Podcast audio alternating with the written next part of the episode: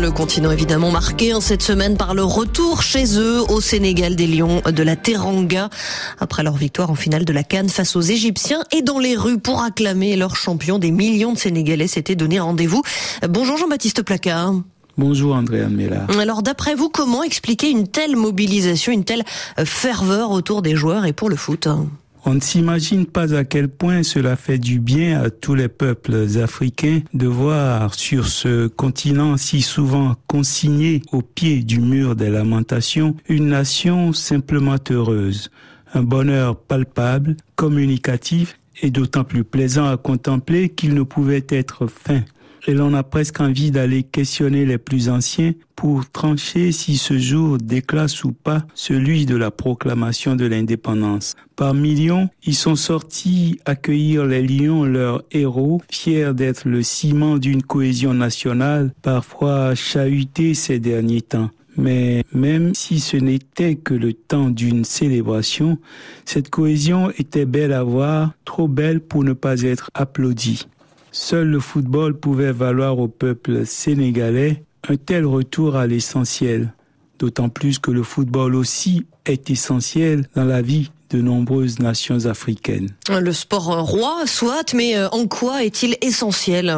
Parce qu'il contribue à la bonne santé de la jeunesse qui le pratique, souvent avec des infrastructures rudimentaires, il suffit parfois de deux morceaux de pierre pour matérialiser les buts. Un ballon de fortune peut suffire. Mais le football est aussi une industrie qui tient sa part dans l'économie nationale. C'est enfin une réalité sociale qui enchante les rêves des jeunes qui n'ont parfois aucune autre issue pour réussir dans la vie. D'ici 10 à 15 ans, vous verrez éclore au Sénégal de jeunes footballeurs de talent qui se seront engagés dans la pépinière de ce sport immédiatement dans les jours, les semaines ou les mois qui suivent l'accueil grandiose que vient de réserver le peuple à ses héros. C'est aussi ainsi dans une saine émulation dans l'excellence que se construit l'avenir d'une nation.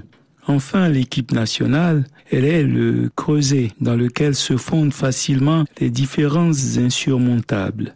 Elle recueille les meilleurs sans que n'interviennent les considérations régionales, ethniques et autres qui polluent tant le reste de la vie d'une nation. Lorsque vous êtes vraiment bon sur le terrain, le public le sait et aucun arrangement d'arrière-salle ne pourra vous priver de votre poste de titulaire. Si seulement chacun dans la société s'appliquait comme au football à être le meilleur à son poste, le plus compétent dans son domaine, sûrement que les nations africaines avanceraient mieux et plus vite. L'encadrement compte aussi hein, dans l'épanouissement et les résultats d'une sélection.